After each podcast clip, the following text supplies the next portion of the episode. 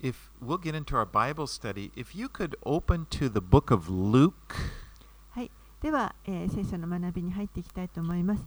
ルカの福音書をお開きください。 We are in the we're studying through Luke. We're in the middle of chapter 11. はい、今、ルカの福音書を学んでいますけれども、えー11章の途中で先週終わりました。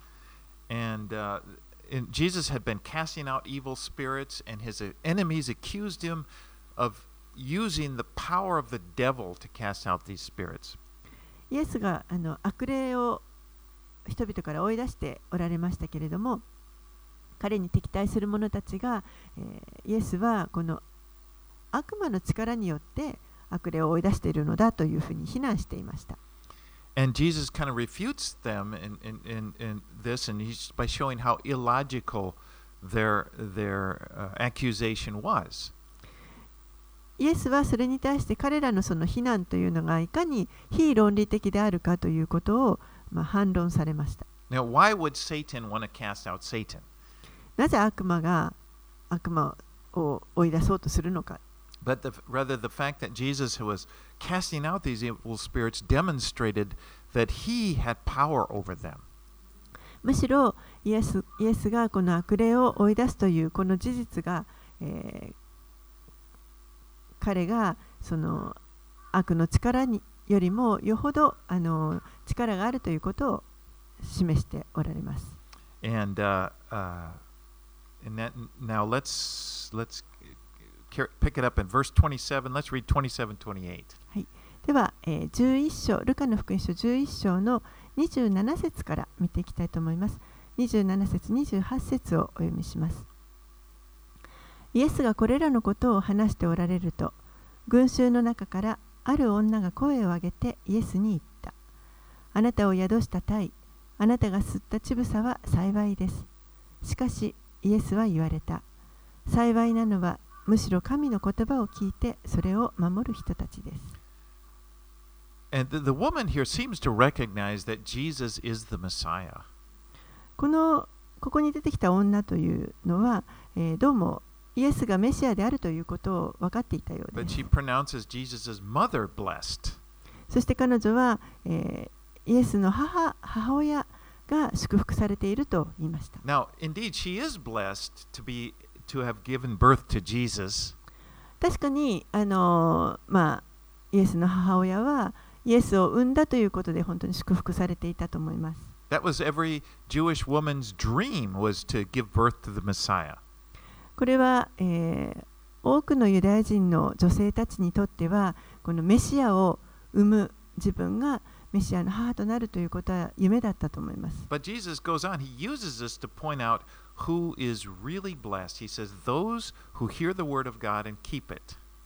けれどもイエスはそれに対して、えー誰が本当に祝福を受けているのかということについて語られますけれども神の言葉を聞いてそれを守る人たちですと言われました。Now, the word of God was coming through Jesus as he spoke, and it was also in the scriptures.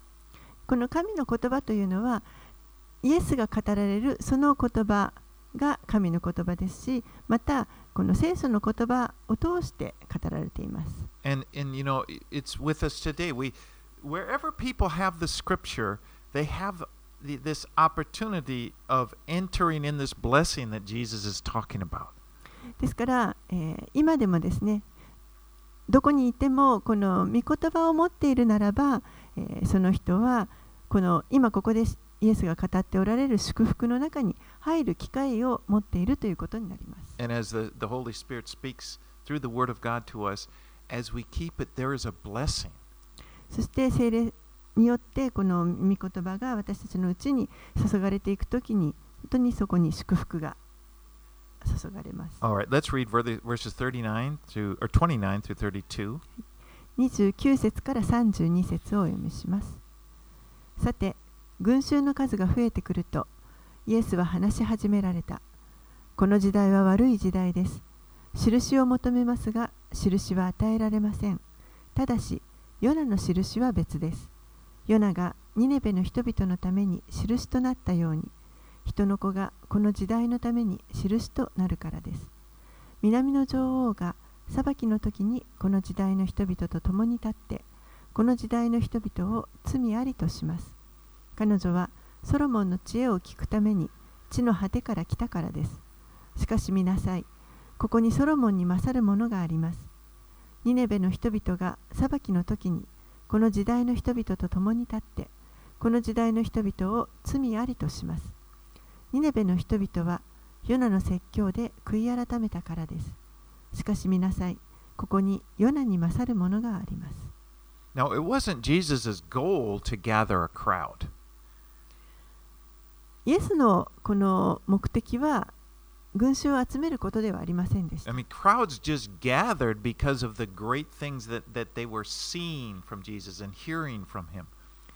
むしろ民衆の方があのイエスの,この行われている素晴らしい奇跡とか語っておられることを聞きたいために集まってきまし。でもそこで、えー、主は決してですね、この真理を、えー語ることを、まあ、拒んだり控えたりすることはありませんでした。I mean, in this case, he says, This generation is an evil generation. でここでは今イエスはこの時代は悪い時代ですとおっしゃい I ま mean, した。he's really, this is not something you want to say if you want, if you're trying to be liked and, you know, get, 人から好かれたいと思ったらななかなかこういったことは言わないと思います。But he said this, he said, because you look for a sign, you're looking for this sign of that Jesus is the Messiah. でもこれは、えー人々がイエスがメシアであるという印を見せてほしいと言っていたからです。Now, this seems rather odd. Why would they be looking for the sign? You would think they would see all, they, they had all sorts of signs that he had been doing. でもちょっとこれはあのーおかしいなと思います。人々はもう散々このイエスが行っておられる素晴らしい見業を見てもうすでに見ていたわけです。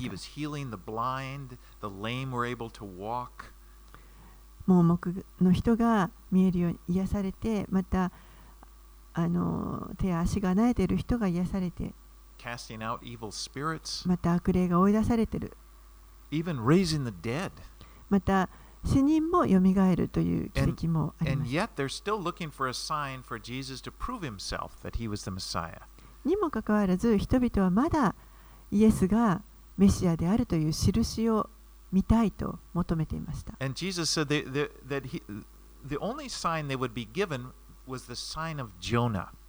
それに対してイエスがお答えになったのは、与えられる印というのはヨナの印だけですと言われました。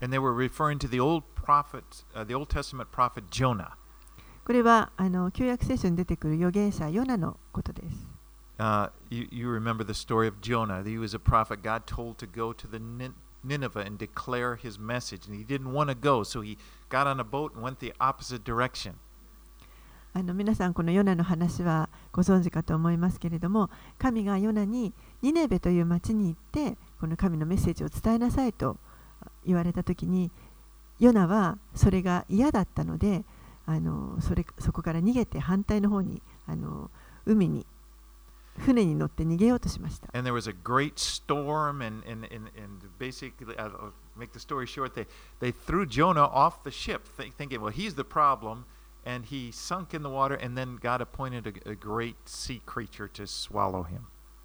そして、えー、その乗った船がですね、大嵐にあって、でもあの原因はこのヨナだということで、えー、ちょっと話を短くしますけれども、ヨナを海にあの投げ込みました。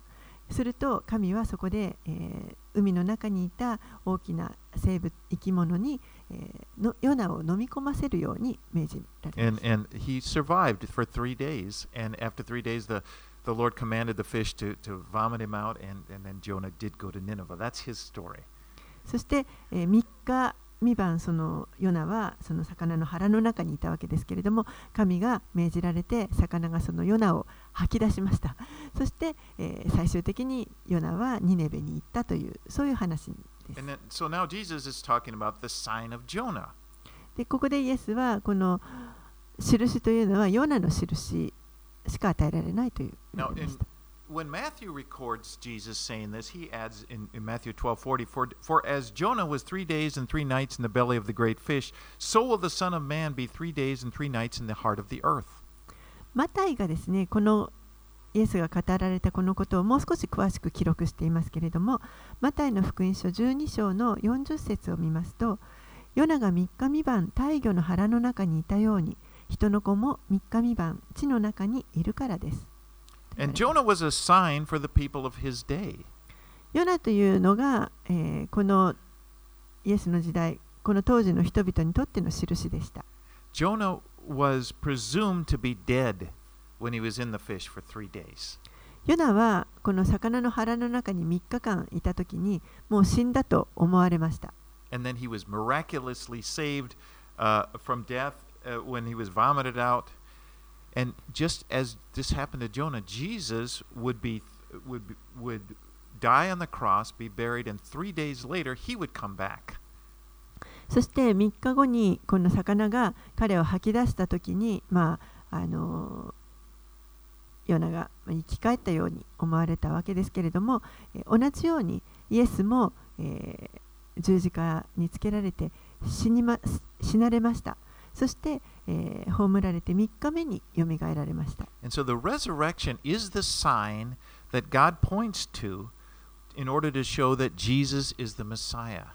ですから、この復活というのが、神が、示そうとされているイエスがまさにメシアであるということの印になります。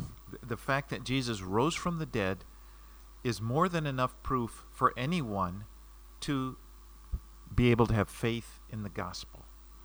事実、このイエスが死からよみがえられたというこの事実がこそが、えー、人々がどんな人であってもこの福音を信じるに十分な印となっています。You know, in, in Jonah's day, the people repented of Nineveh, they repented at the message of Jonah. ヨナの時代、ニネベの人たちはヨナのメッセージを聞いて悔い改めました。And if you look, it wasn't much of a message. It's just God's going to destroy this place. And that's all he said. And but the people repented. 特にその時になんか素晴らしい印があったわけではなくて、ヨナはただ神が何日か後にこの町を滅ぼすと、ただそういうふうに言っただけですけれども、それを聞いた人々はみんな悔い改めました。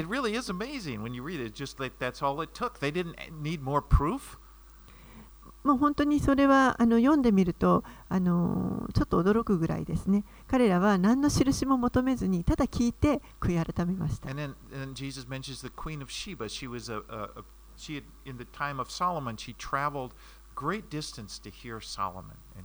また、あのここに南の女王と出てきますけれども、え、これは、えー、の女王ですけれども、えー、ソロモンソロモン王の時代に彼女がソロモンの知恵を聞くためにはるか遠くの国からやってきました。And so Jesus saying, using them as an example, both the Ninevites and the Queen of Sheba, they, they, uh, they want to, their hearts were more open to God than the people that were right there in, in, with Jesus at that time. ですからここでこの芝の女王もまたニネベの人たちも実は、その時イエスの周りにいた人々たちよりもよっぽど心が神に開かれていたとおっしゃっています。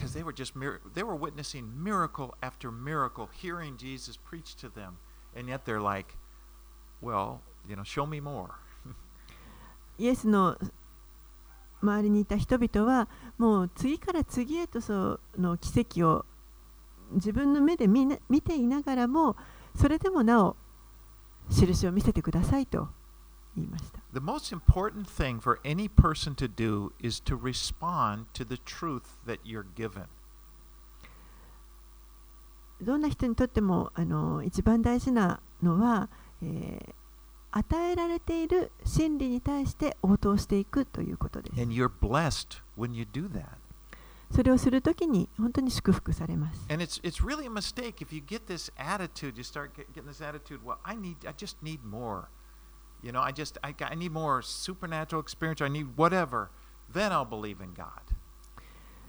私はもう少しもっとこのなんか印が欲しいもっとこう霊的な何か体験がしたいそうしたら信じることができるのにと。そういった考え方というのは間違っています。Because we see from these people that were around Jesus, it doesn't matter. You could have all the experiences of in the world, but if your heart is hard, things it's just like water. Just you know, the rain will just if it's hard ground, it just runs right off. ここにイエスのそばにいた人たちのを見ても分かるように彼らはそういった印を散々見ながらもやはりあの信じることができなかったというのは心が本当にかたくなだったからです雨が降ってももうその水を弾いてしまうようなそういった硬いあの岩のような心だったということです But if our hearts are soft and we respond, we're open and willing. It's like, you know, the ground that just takes and soaks in the gentle rain. でももし心がもっと柔らかくてそれを受け入れることができれば本当にその柔らかい雨を土が吸収あの受け取って吸収してこう土の中に染み込んでいくようなものです.そして実を結ぶようになります.そして柔らかい土はもっともっと水をあの含むことができます All right, let's move on. 33 through 36. 33節から36節をお読みします。誰も明かりを灯して、それを穴蔵の中やマスの下に置く者はいません。食台の上に置きます。入ってきた人たちにその光が見えるようにするためです。体の明かりは目です。あなたの目が健やかなら全身も明るくなりますが、目が悪いと体も暗くなります。ですから、自分のうちの光が闇にならないように気をつけなさい。もしあなたの全身が明るくて何の暗い部分もないなら、明かりがその輝きであなたを照らすときのように、全身が光に満ちたものとなります。人が何かものを見るためには、実は2つのものが必要です。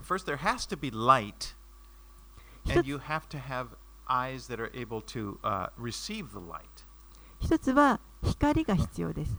そしてもう一つは、その光を受けることができる目が必要です。Know, if your eye, if you're blind, of course, you, you there may be light. There may be lots of light, you but you can't receive it. もちろんですね、盲目の人にとってはいくら光があっても、やはり見ることはできません。But if there's if you're in a place that's so dark, there's no light. Your eyes could be perfect, but you're, there's just darkness because there's no light. でも逆に、目は普通に見えるんだけれども、もう辺りが真っ暗で、何の光もない、本当に暗闇の中にいると、やはり見ることができません。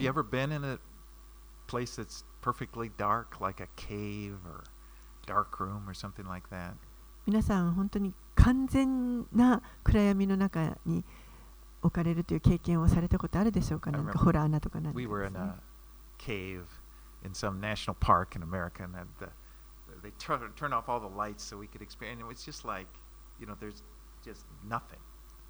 私はアメリカである国立公園でそういうホラーナに入った時にガイドの人が電気を消したんですね。でも何にも本当に何にもなくなりました。見えなくなりました。あこれが目が見えないっていうことなんだっていうのが分かりました。Well, Jesus was shining among them, He was the light. イエスはこの人々の間で光り輝いておられましたこの方が光です I mean, his words, his, his, the things that his actions that he was doing, that was light. But yet they remained in darkness, many of these people, as if they were blind. イエスの言葉もそしてイエスが行っておられるさまざまな行いも本当にこれは光でしたでも 人々はそれを見ながらもまるであの盲目の人のように暗闇の中にとどまり続けていました because their eye, their spiritual eye, was bad. Therefore, they couldn't receive the light, and, the, and then their whole being was darkness. 彼らの霊的な目が悪くてそして、えー見ることができなかったのでもうその存在そのま霊の存在もあの暗くなってしまっているということです Now, 35 is kind of an interesting verse. He said, Therefore, be careful lest the light in you be darkness. And it's like, what? How can the light be darkness? 35節ですから自分のうちの光が闇にならないように気をつけなさいとありますけれどもちょっと一瞬聞くと光が闇になるってどういうことって思うかもしれま Well, せん。the only way that the light in you could be darkness is if the light is not actually light, but it's darkness. これは、えー光が闇になるというのは、えー唯一実はその光は光では本当の光ではないというそういうケースだと思います。Now, Jesus is the light of the world. イエスは世の光です。In John 8 12, he said, again, he said, I am the light of the world. Whoever follows me will not walk in darkness, but will have the light of life. ヨハネの福音書の8章12節でイエスはこのように言われました。私は世の光です。私に従う者は決して闇の中を歩むことがなく命の光を持ちます。So Jesus brings this light into our hearts, and then our whole, that our that our whole being may be full of light. イエスが私たちの心にこの光をもたらしてくださいます。それによって私たちの全身も明るくなります。そしてイエスが私たちのうちにおられれば私たちがまた他の人たちにとっての光となります。Okay, let's read on 37 through 41. はい、では37節から41節をお読みします。イエスが話を得られると、一人のパリサイ人が自分の家で食事をしていただきたいとお願いした。そこでイエスは家に入って食卓に疲れた。そのパリサイ人はイエスが食事の前にまず清めの洗いをなさらないのを見て驚いた。すると主は彼に言われた。なるほど。あなた方パリサイ人は杯や皿の外側は清めるが、その内側は強欲と邪悪で満ちています。愚かな者たち、外側を作られた方は内側も作られたのではありませんか。とにかく内にあるものを施しに用いなさい。そうすれば、見よ、あなた方にとってすべてが清いものとなります。So the, the Pharisees were surprised that Jesus didn't wash before dinner. パリサイ人たちはイエスが夕食前に手を洗わないのを見て驚きまし Now た。don't don't have in mind that you know there was a bar of soap there and a bunch of water that and then Jesus said, "Yeah, that's all right. I don't, I don't wash." It wasn't uh, th- this is not talking about hygiene. あのここであの勘違いしないでいただきたいのは何もここに流しがあってあの石鹸が置いてあって手を洗うようになっているのにいやいや私は洗いませんとイエスが断っているわけではなくてないですあのこれは衛生面で手を洗わないという話をしているわけではありません。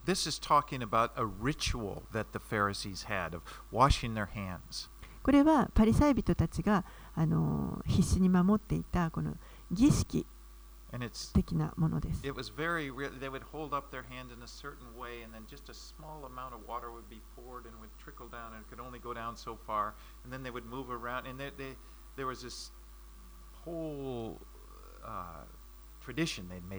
Made up. 彼らはもうあの細かく規定を設けていてそして手をあのほんの少しの水を少しずつ垂らしてですねこう上からずっと指先から垂らしてここまで水が垂れたらそしたら今度手をひっくり返してあの洗って反対側も水を流して一連のこの儀式がもう決まったやり方がありました。and Jesus didn't even bother with it. イエスはそれに対して別に神がそういったことをしなさいと命じられたわけではないですし全くイエスにとってはそれは何の意味もないことでした。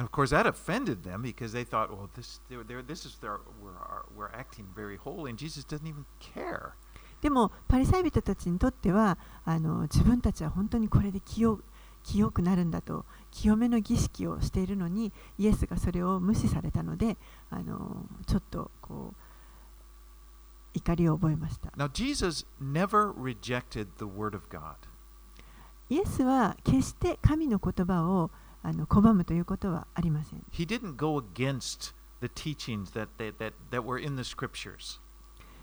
聖書の中に記されているこの神の教えというものに反することは決してありませんでした。でも、イエスにとっては、この人が作り上げたあらゆるこの慣習というものを、しきたりに関しては、もう本当にあの耐えられない思いを持っておられる。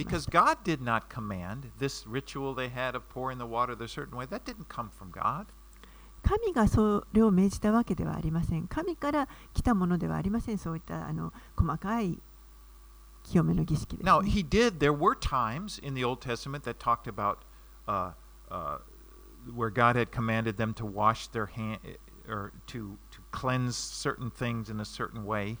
もちろんあの旧約の時に神はあのある一定のですね清める儀式というものを制定されましたそれをあの人旅に立法としてお話題になっています。But they had added a whole bunch of stuff. でもそれにパリサイ人たちはさらにたくさんの,あの細かい規定を付け加えていました。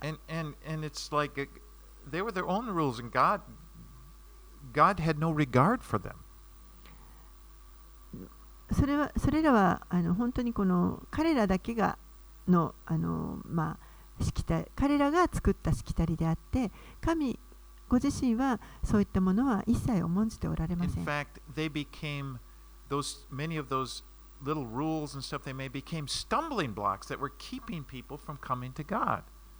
実際そういったさまざまな細かいあの彼らが作ったしきたりとか規定というものがあのかえって人々が神のもとに来ることを妨げていました。And then Jesus said of the Pharisees, this group of, of, of religious, it was a the name of a religious party called the Pharisees.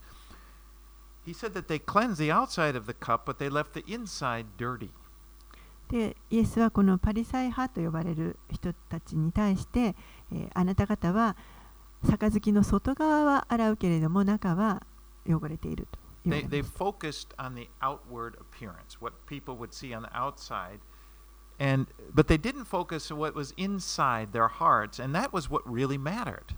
彼らは外側の外見がどう見えるかということだけにあのーまあ重きを置いていてそして内側については全然あの注目していませんでしたけれども実は内側の方が心の中の方が重要なことです。You know, imagine that just trying, you know, you get some dirty cup and stuff, just trying to clean just the outside. 想像してみてください。このちょっと汚れたコップがあって、一生懸命外側だけをきれいにする。でもそのコップの中身はあのいくら洗ってもまだコーヒーのこうちょっと出し柄が残っていたりですね。実際そうやろうとしてもあの難しいかもしれません外外側だけ洗う But in the same way, it's, it's difficult to try to just clean the out, to just try to come up with an image and an outside appearance. You're always on your guard, or what do I look like, or do, do I look really holy, or whatever. 同じようにこの外側だけ外見だけをあの気にかけて外側だけをあのきれいによく見せようと思うていうのはこれはなかなかあの大変なことだと思います。自分はちゃんと清いものと見られているかどうかといつも気にかけていなければ。私は家であのたくさんですね。あのコップを洗います。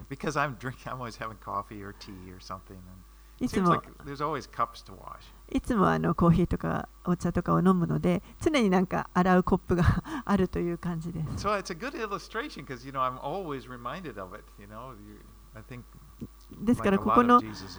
この例えのはあのすごくいつも自分に思い起こさせてくれるので良い例えだと思うんですけれども what I notice is if you wash the inside of the cup, like usually I grab the cup and the first thing I take the sponge like this. If you're washing the inside of the cup, the outside is almost getting cleaned up as well. でもこのコップを洗うときにですね一生懸命まず内側からあのスポンジを使ってあの洗いますけれどもこの内側を洗ってるといつの間にか外側も一緒にきれいになっています You know, if you if you just kind of focus on the inside of the cup, but the outside just kind of you know take care of itself, you'll you'll get clean. 内側を一生懸命洗ってれば、まあ、外側もあの自然と一緒にあのきれになっているということです。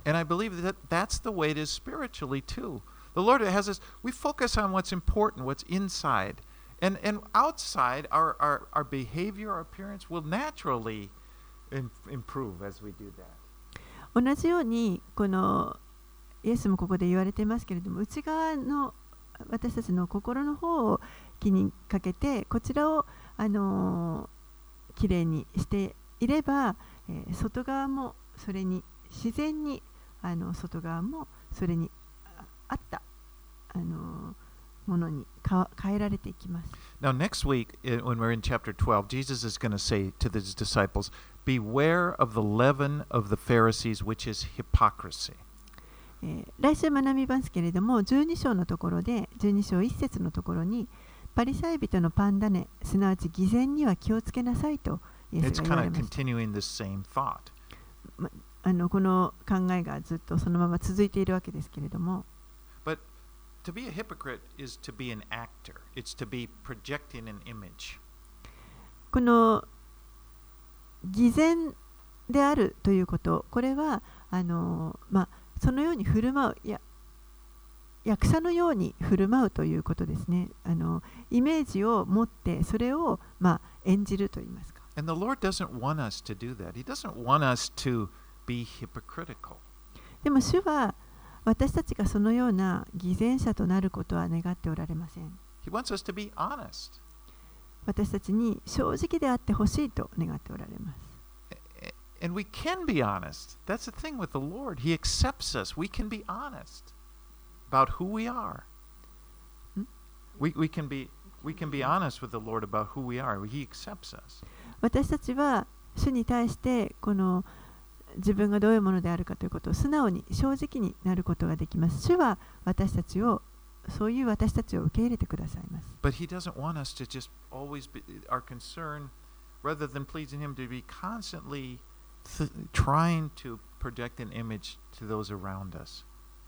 でも、えー、常にこの周りにいる人々にどういう印象を与えるかどういうイメージを与えるかということを気にして、え、行動する。のが偽善です。Like、そして、この宗教的なあの人たちというのは常に自分がこう霊的に素晴らしい状態に見られたいという、清いものと見られたいという、そういう思いがあります。Okay, let's move on. Let's go to 42 through 44. 42節から44節をお読みします。だが災いだパリサイ人。お前たちはミント運行あらゆる野菜の10分の1を収めているが正義と神への愛をおろそかにしている。10分の1もおろそかにしてはいけないがこれこそしなければならないことだ。災いだパリサイ人。お前たちは街道の定石や広場で挨拶されることが好きだ。災いだお前たちは人目につかない墓のようで人々はその上を歩いても気がつかない Now, Jesus is really coming down on the Pharisees now. ここで、えーイエスは本当にこのパリサイ人たちを責めておられ And ます the reason is that they were the ones who, who had been teaching the people about God. And instead of helping the people draw closer to God, they were, they were driving them away. なぜならばこのパリサイ人たち彼らこそが本来であれば神の教し神について人々に教えていかなければいけない。そして民をこの神のもとに近づける役割をしなければいけないはずなのにむしろ彼らが行っていたことは人々を神から遠ざけるようなことをしていたからです。ですからこれは深刻です.神の御心は人々が神のもとにあの近づくということです not drive people away from him. 神から引き離すことではありません And so all of these little rules and stuff they, they were doing, they were neglecting what was really important. And Jesus often said the heart of the gospel to love God, to love others. ですから彼らが行っていたそのあらゆる細かいしきたりというのは、えー本当に一番大切なものというのをこうなおざりにしてそのしきたりの方に目が向けられていましたでも神は主が望んであイエスが言っておられるのは神を愛しそして隣人を愛すということです And they loved to get recognition. 彼らはあのこう人々から認められたい、気づかれたいという思いがあります。ですから、えー、会堂の定石や広場で挨拶されることが好きだとあります。イエスはそうした人々をこの人目につかない墓とあの比べておられます。There were in, in Jerusalem, even today you'll see there there are there are so many graves there. So many people wanted to be buried there.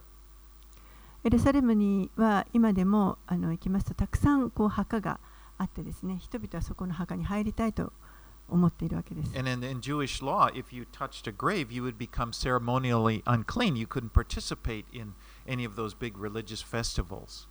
ユダヤ人の立法によりますと、えーその墓に触れてしまうと、えーもう、あのー形式的にその人は汚れたものになってしまうということになります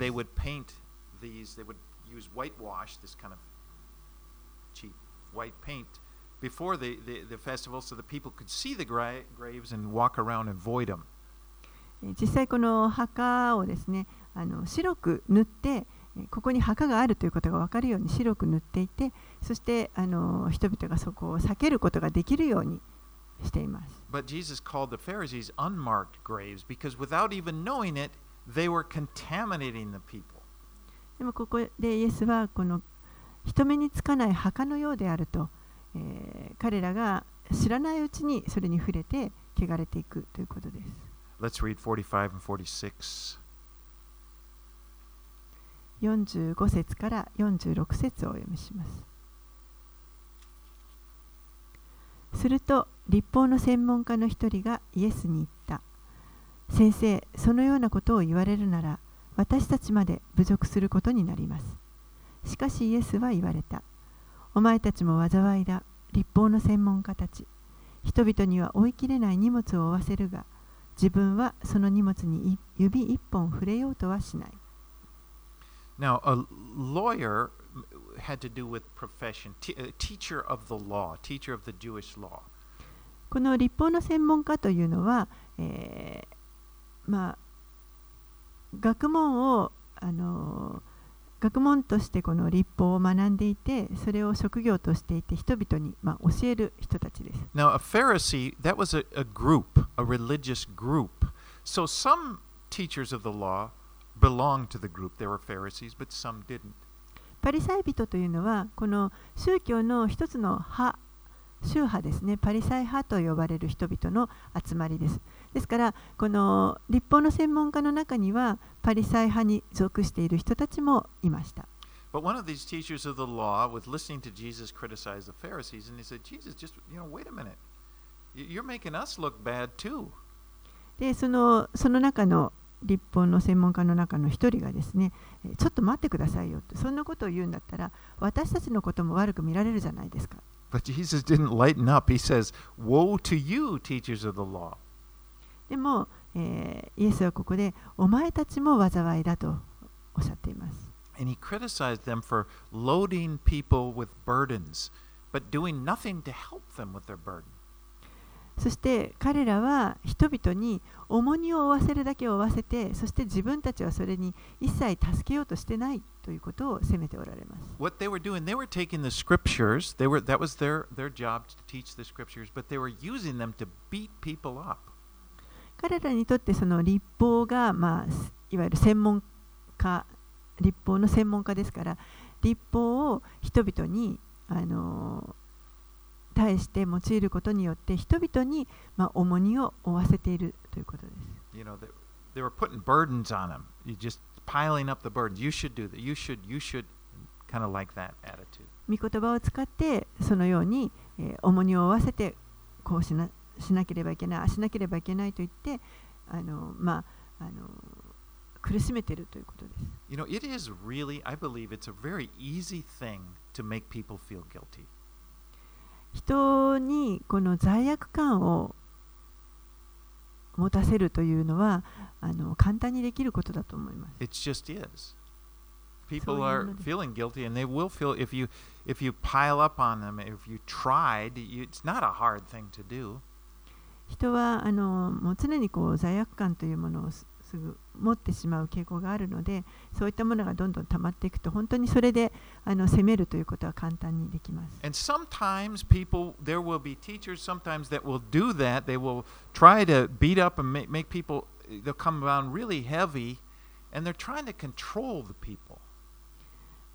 ですからこの人に教える人たちというのはそうやって簡単にあの人々に、えー、まあ教えを正当化してそしてそれによって人々をこう罪悪感を持たせて厳しく責めるということが簡単にできてしまいます You。know, I'm talking about a wrong attitude, like kind of like the Pharisees were doing, you know, and, and it, it will happen. And sometimes people go along with it.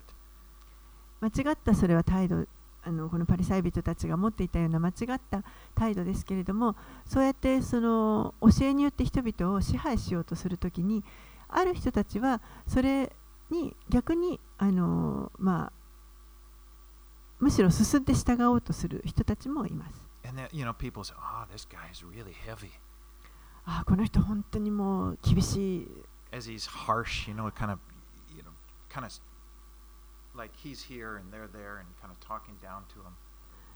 でも厳しくてでもすごい人だなこの人がこんなところにいて自分はこの位置にいてこう教えてくれると思う But you 人もい know, ます。the problem what I found is that type of thing, it doesn't really help people to live righteously. でもそこに問題はそうやって一生懸命その正しいことをさせようとあのしたとしたところでその人があの正しい、えー義義の生活あの人生を送ることができるというというわけではないということです。Maybe for a short time, people will kind of act like everybody's act. Okay, they'll try to act like, you know, out of fear or something. But then it doesn't last. もしかしたらあのしばらくの間はそういった恐れとか責められるそういった恐れによって一生懸命正しいことができるかもしれませんけれどもでも、えーそれは長くは続きません But like I said, it's easy to make people feel guilty, but it's a much more difficult thing to help people who are burdened to lift them up. そうやってあの罪悪感を覚えさせるということは簡単にできるかもしれませんけれどもでもその人がその負っている重荷をですねあのその人が立ち上がることができるように助けてあげるということがなかなかでき You ま know, せ to ん。be able to help someone to be able to apply the scriptures into their lives, that they would help them to change, that's challenging. 誰かがその御言葉を自分のあの生き方に適用してそして変えられていこうとするその時にそれをやっぱり助けてあげるということこれは本当にあのある意味でチャレンジです。And I believe that for a teacher, and this would apply to any one of us, I believe that what could, can help us keep away from that arrogant attitude is when we keep in mind that we are accountable to the scriptures. これは実はすべての人私たちすべてのものに当てはまると思います。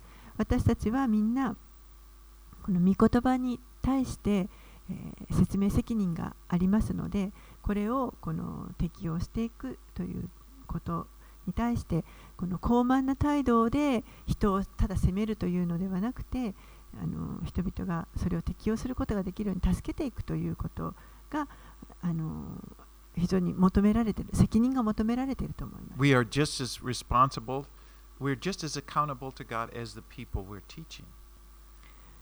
私たちはこの私たちが他の人に教える時にもその御言葉に対して神に責任を持つ必要があります。And if we are busy trying, or if we are, if we are trying to apply God's word to our lives, we're trying to live it out, we kind of, it doesn't take long till you realize well, it's not that easy. そしてもし自分の人生にこのあの自分が教えていることをですね他の人に教えていることを自分の人生に適用しようと思ったらそれが簡単ではないということがわかると思います。I need, you just, you realize, I, I, I need God's help. 神の助けが必要だということがわかります。And that, and that's and, and he, he praise God, he gives it to us. でも本当にあの感謝のことに神はそれを助けてくださいます。But if that's the way we're living, then when we come to other people trying to tell them, we have much more grace toward them and in understanding that they need in the same way God's grace to help them to live out. でもそうその時に今度は私たちが他の人に教えてそして他の人がそれを適用していくことができあ適用していく時にこの神の力が助けが必要であるということをも自分が経験していれば他の人にもそのように恵みを持って対,、あのー対応していくことができると思います。Right, let's move on. Let's go to 47 through 52. では、えー47節から52節をお読みします。災いだ、お前たちは預言者たちの墓を建てているが、彼らを殺したのはお前たちの先祖だ。こうしてお前たちは先祖がしたことの証人となり、同意しているのだ。彼らが預言者たちを殺し、お前たちが墓を建てているのだから。だから神の知恵もこう言ったのだ。私は預言者たちや人たちを彼らに使わすが、彼らはそのうちのある者たちを殺し、ある者たちを迫害する。それは世界の元へが据えられた時から流されてきたすべての預言者の血の責任をこの時代が問われるためである。アベルの血から祭壇と神の家の間で殺されたザカリアの血に至るまで。そうだ、私はお前たちに言う。この時代はその責任を問われる。災いだ、立法の専門家たち。お前たちは知識の鍵を取り上げて、自分は入らず、入ろうとする人々を妨げたのだ。In the history of Israel, if you look, they, the prophets were often persecuted. イスラエルの歴史を見ると、えー預言者たちがたびたび迫害を受けてきました I。mean, you can just read that in the Old Testament and see that that's true.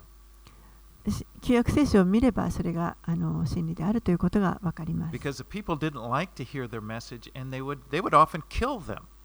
人々はこの預言者たちが語るメッセージを聞きたくなかったので、あの頻繁に彼らを殺しました。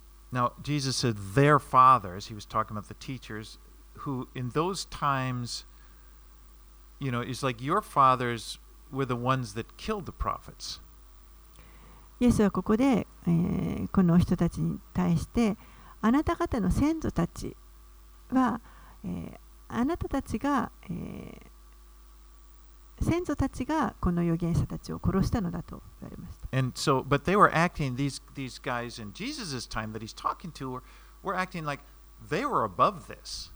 でも、この人、え、このイエスの時代にいたこの人たちというのは、自分たちの先祖たちよりも自分たちの方が立派であると思っていました I。mean, they built memorials at these prophets, the graves of the prophets were there. They would build up memorials around them and act as if like we just we just love this guy and everything. But the truth is, right now, what they're doing to Jesus is exactly like their fathers did to the prophets before. 彼らはその預言者たちの墓を建てたりですね自分たちの先祖よりも私たちの方がこの預言者を大事にし、えー大切にしていると思っていたと思いますけれどもでも実際彼らが今やっていたことパリサイ人や立法家の専門たち専門家たちが行っていたことというのは自分たちの先祖たちが行っていたのと同じように預言者を迫害していたと同じようにイエスに対して行っていたということです。so。Jesus said, You're just like your fathers. ですから、イエスはあなた方はあのせんまるで先祖たちと同じであると言われました。 Now, in talking about the prophets who were killed for their message, Jesus begins with Abel, and he was uh, Cain and Abel. Adam had the first two sons, Cain and Abel, and Abel was killed by his brother Cain at the very beginning of the Bible. そしてこの預言者たちが殺されたという話の中でイエスはまずアベルから始めていますけれどもアベルというのはこの自分の兄弟カインに殺されてしまった聖書の一番最初のところに最初の方に出てくるまあ殺害ですけれどもそれを語っています And he says, from Abel, then he goes to Zechariah, who was stoned to death uh, for speaking out against the evil the people were doing in Second Chronicles. そして、えーアベルから始まってザカリアの地に至るまでとこのザカリアという人は、えー第二歴代史の24章に出てきますけれども、えー人々が悪を行っている人たちに、えーまあ、反するようなことを反するようなメッセージを語ったために彼はあの石を投げられて殺されてしまい Now it's。interesting because the Hebrew Bible is it, the same as our Old Testament, but it's arranged differently. ヘブライ語のあの聖書というのは、えーまあ、旧約聖書私たちの旧約聖書とあの入っている書は一緒なんですけれども順番が違います。I mean, it begins with Genesis, but the last book in the Hebrew Bible is Second Chronicles. 創世記から始まりますけれども、えーヘブライ語の聖書の一番最後は、えー歴代史で終わります。第二歴代史で終わります。So Jesus is saying from here, from Abel to Zechariah. ですから、ここでアベルからゼカリアまでと言われました。For, for English speakers, from A to Z. 英語だと. A から Z までということになります。Abel, Zechariah. Okay. Um, this was their history, それが彼らの. Okay, let's finish 者の.歴史ですね。53 through 54. はい、53節54節をお読みします。イエスがそこを出て行かれると、立法学者たち、パリサイ人たちはイエスに対して激しい敵意を抱き、多くのことについてしつこく質問攻めを始めた。彼らはイエスの口から出ることに言いがかりをつけようと狙っていたのである。So the religious leaders, they weren't happy with this, be- being rebuked by Jesus. この宗教指導者たちはイエスに叱られてしまって、まあ嬉しくありませんでした。And from here on out, it's going to be they're they're trying to catch him, and they're trying to catch him saying something in order to that they they want to use it against him, and ultimately they want an opportunity to kill him. That's how bad they hate him. 彼らは何か言いがかりをつけようとイエスの口から出ることに言いがかりをつけようというふうに狙っていましたそして、えーなんとかイエスを、まあ、殺す機会を 狙っていたということです。イエスはこの,イエスはこの地上に救いをもたらすために来られました。彼は、えー、失われたものを探して、そして救うために来られました。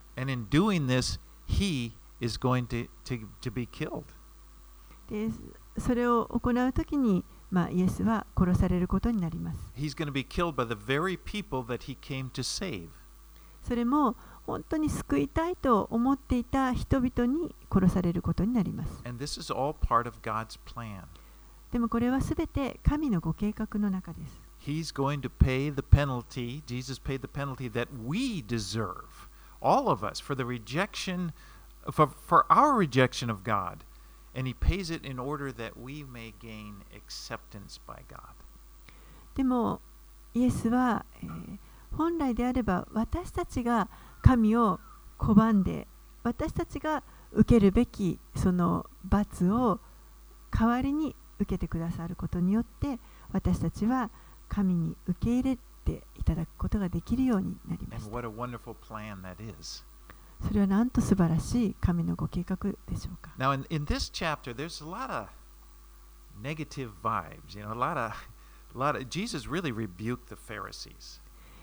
この今朝読んだ箇所はあの本当にちょっとこうネガティブなと言いますか、イエスが本当にこのパリサイ人や立法の専門家たちをあの非難しておられます。でも実は多くのパリサイ人派の人たちはあの救われました And you know, we could kind of make a mistake if we just look at the Pharisees as this kind of evil group and say, "Yeah, those guys, they, yeah, they really screwed up. Yeah, give it to them, Jesus." You know, kind of like that. あのちょっと勘違いしやすいんですけれどもなんかこのパリサイ人たちはもう本当に悪い人たちの塊でもうあのこんな懲らしめられて当然なんだからと If 思って we しまうかもしれない。if we do that and we kind of miss the fact that many of these attitudes でもあの、そう考えてしまうと、ちょっとあの勘違いをしてしまうことになります。実は、彼らが、パリサイ人たち、彼らが行っていたようなことというのは、私たちも本当は行っていたことで、私たちはむしろ彼らのことがよく理解できるはずです。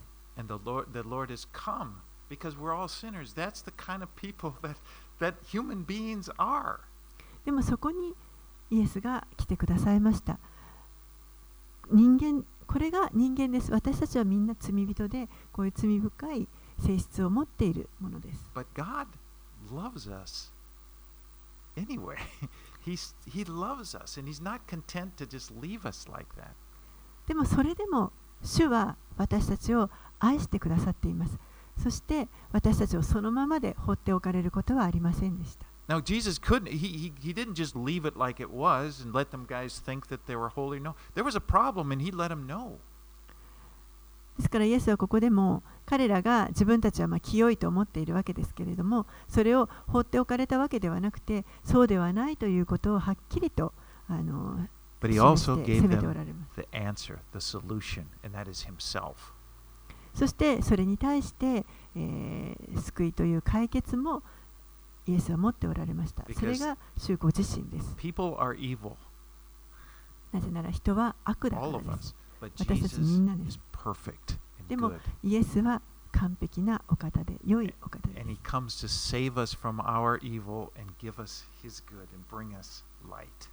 そして私たちの悪を取り除いてくださって、主の良いものを私たちに、その光を、主の光を与えてくださいます。